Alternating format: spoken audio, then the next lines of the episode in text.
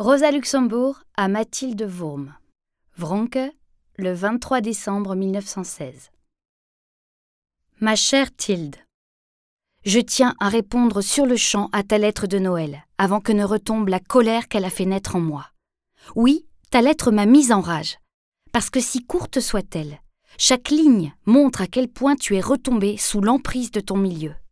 Ce ton géniard et ces jérémiades à propos des déceptions que vous auriez subies, imputables aux autres soi-disant, alors qu'il vous suffirait de vous regarder dans une glace pour voir la réplique la plus parfaite de ce que l'humanité a de plus pitoyable.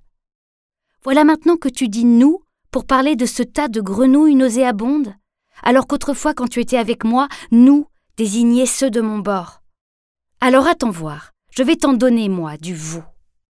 Vous avez trop peu d'élan à mon goût, dis-tu mélancoliquement. Trop peu ne serait pas si mal. Vous n'avez pas d'élan du tout, vous rampez. Ce n'est pas une différence de degré, mais de nature. Au fond, vous êtes d'une autre espèce zoologique que moi, et vos personnes chagrines, moroses, lâches et tièdes ne m'ont jamais été aussi étrangères. Je ne les ai jamais autant détestées qu'aujourd'hui.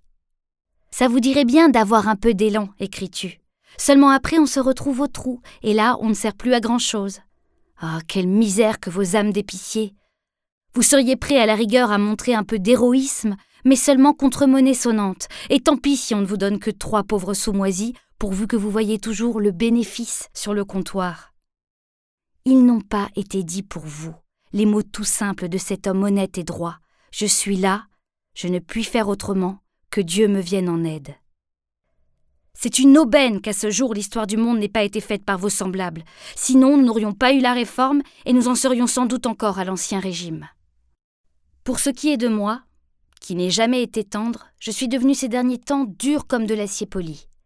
Et plus jamais je ne ferai la moindre concession, ni en politique, ni dans mes relations personnelles. Il suffit que je me rappelle la galerie de tes héros pour que ça me flanque un cafard noir. Le gentil Hase, Dittmann, avec sa jolie barbe et ses jolis discours au Reichstag, Kotsky, le pâtre vacillant, suivi fidèlement, comme de bien entendu, par ton Emmanuel, pour le meilleur et pour le pire, Arthur le magnifique, ah, je n'en finirai. Je te le jure, j'aimerais mieux rester enfermé des années.